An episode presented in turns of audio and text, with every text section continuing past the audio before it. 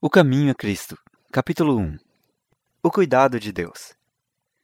A natureza e a revelação ambas dão testemunho do amor de Deus. Nosso Pai Celeste é a fonte de vida, de sabedoria e de felicidade. Contemplai as belas e maravilhosas obras da natureza. Considerai a sua admirável adaptação às necessidades e à felicidade não só do homem, mas de todas as criaturas viventes. O sol e a chuva, que alegram e refrigeram a terra, as colinas e mares e planícies, tudo nos fala do amor de quem tudo criou. É Deus quem supre as necessidades cotidianas de todas as suas criaturas, como tão belamente o exprime o salmista nestas palavras. Os olhos de todos esperam em ti, e tu lhes dás o seu mantimento a seu tempo. Abres a mão e satisfazes os desejos de todos os viventes. Salmos 145, 15 e 16. Deus criou o homem perfeitamente santo e feliz. E a formosa terra, ao sair das mãos do Criador, não apresentava nenhum vestígio de decadência ou sombra de maldição. Foi a transgressão da lei de Deus, a lei do amor, que trouxe sofrimento e morte. Contudo, mesmo em meio dos sofrimentos que resultam do pecado, revela-se ainda o amor de Deus. Está escrito que Deus amaldiçoou a terra por causa do homem. Gênesis 3:17. Os espinhos e cardos, as dificuldades e provações que tornam a vida cheia de trabalhos e cuidados, foram designados para o seu bem, constituindo no plano de Deus uma parte da escola necessária para seu reerguimento da ruína e degradação que o pecado operou. O mundo, embora caído, não é todo tristeza e miséria. Na própria natureza há mensagens de esperança e conforto. Há flores sobre os cardos, e os espinhos acham-se cobertos de rosas. Deus é amor. Está escrito sobre cada botão que desabrocha, sobre cada haste de erva que brota. Os amáveis passarinhos, a encher de música o ar com seus alegres trinos, as flores de delicados matizes em sua perfeição, impregnando os ares de perfume. As altaneiras árvores da floresta, com sua luxuriante ramagem de um verde vivo, todos testificam da terna e paternal solicitude de nosso Deus e de seu desejo de tornar felizes os seus filhos. A palavra de Deus revela o seu caráter. Ele mesmo proclamou seu infinito amor e misericórdia. Quando Moisés orou: Rogo-te que me mostres a tua glória. O Senhor respondeu: Eu farei passar toda a minha bondade por diante de ti. Êxodo 33, 18 e 19. Essa é a sua glória. Ele passou diante de Moisés e proclamou: Jeová, o Senhor, Deus misericordioso e piedoso, tardio em iras e grande em beneficência e verdade, que guarda a beneficência em milhares, que perdoa a iniquidade e a transgressão e o pecado. Ele é longânimo e grande em benignidade, porque tem prazer na benignidade. Deus ligou a si nosso coração por inúmeras provas no céu e na terra. Pelas obras da natureza e os mais profundos e ternos laços terrestres que pode imaginar o coração humano, procurou ele revelar-se a nós.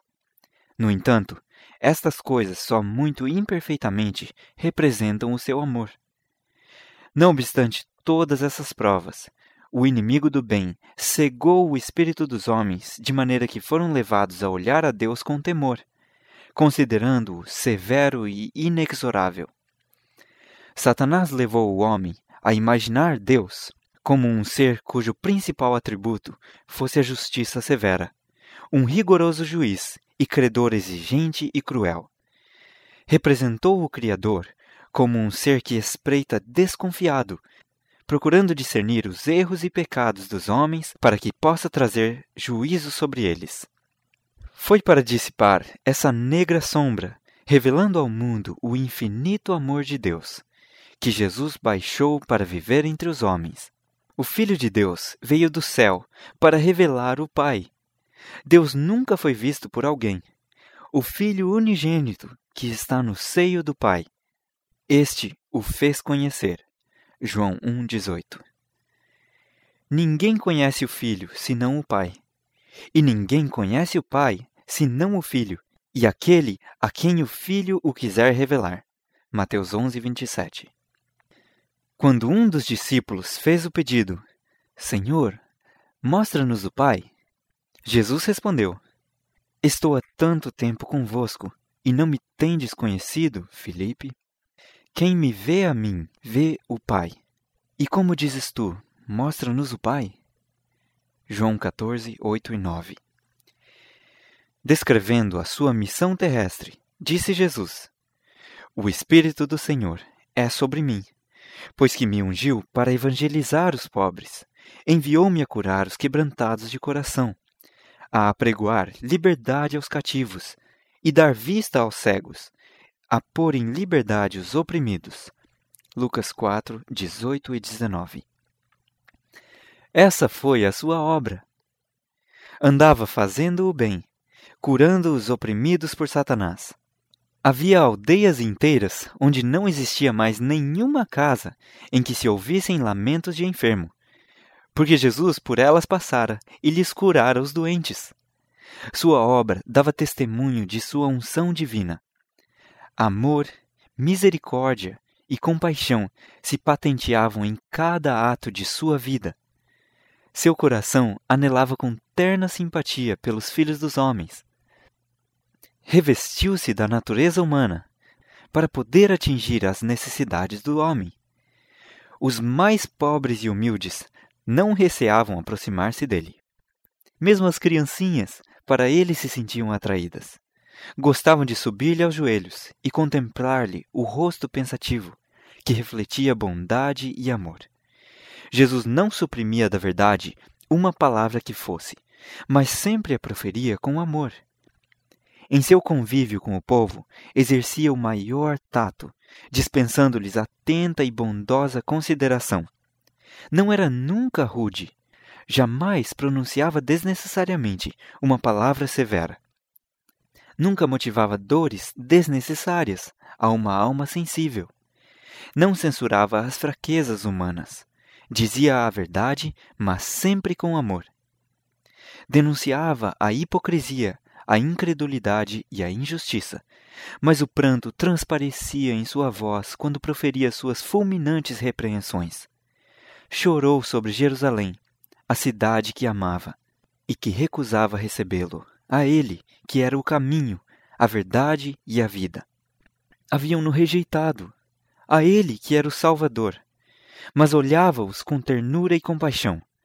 Sua vida foi de abnegação e solícito cuidado pelos outros. Toda a alma era preciosa aos seus olhos. Se bem que sempre se conduzisse com divina dignidade, inclinava-se com a mais terna simpatia a cada membro da família de Deus via em todos os homens almas caídas, cuja salvação constituía o objeto de sua missão. Tal é o caráter de Cristo, revelado em sua vida. Tal é também o caráter de Deus.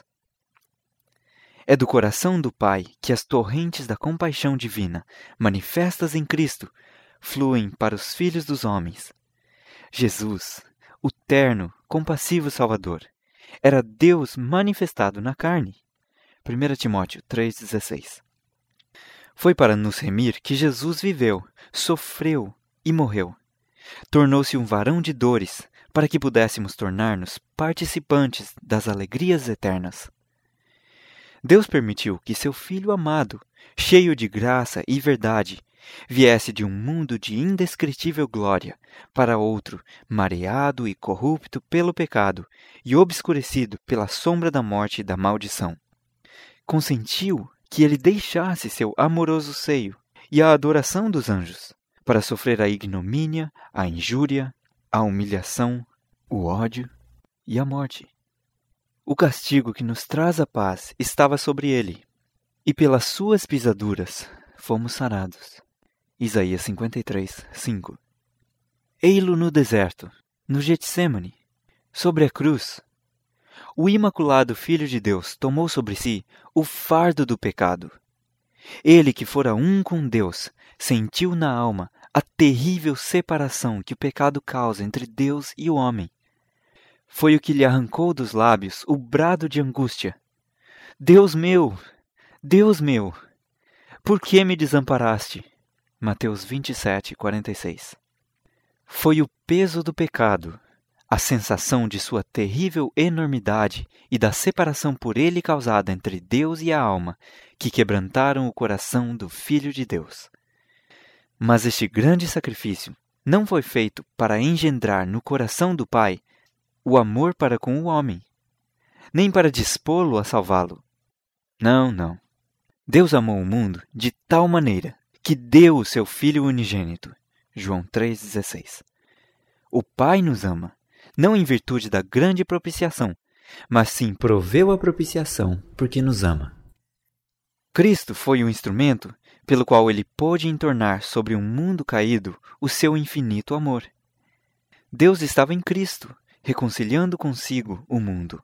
2 Coríntios 5,19 Sofreu juntamente com seu filho, na agonia do Getsemane, na morte sobre o Calvário, o coração do infinito amor pagou o preço de nossa redenção. Disse Jesus: Por isso o Pai me ama, porque dou a minha vida para tornar a tomá-la. João 10, 17.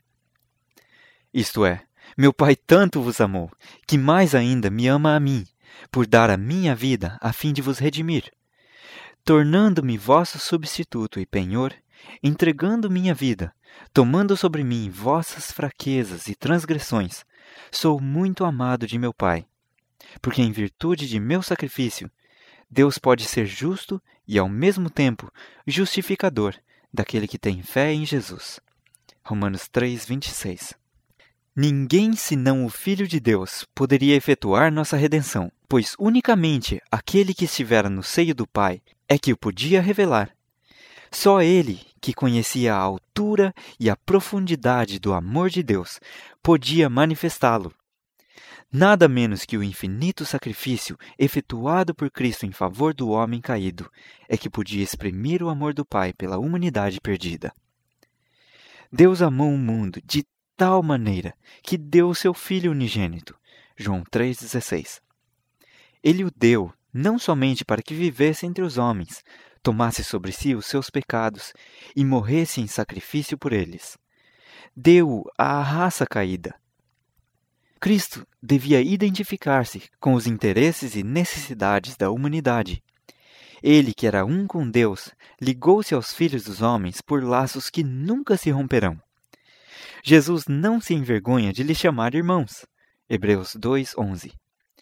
Ele é nosso sacrifício, nosso advogado, nosso irmão, apresentando nossa forma humana perante o trono do Pai, achando-se, através dos séculos eternos, unido à raça que ele, o Filho do Homem, redimiu. E tudo isto para que o homem pudesse ser erguido da ruína e degradação do pecado, a fim de que refletisse o amor de Deus e participasse da alegria da santidade.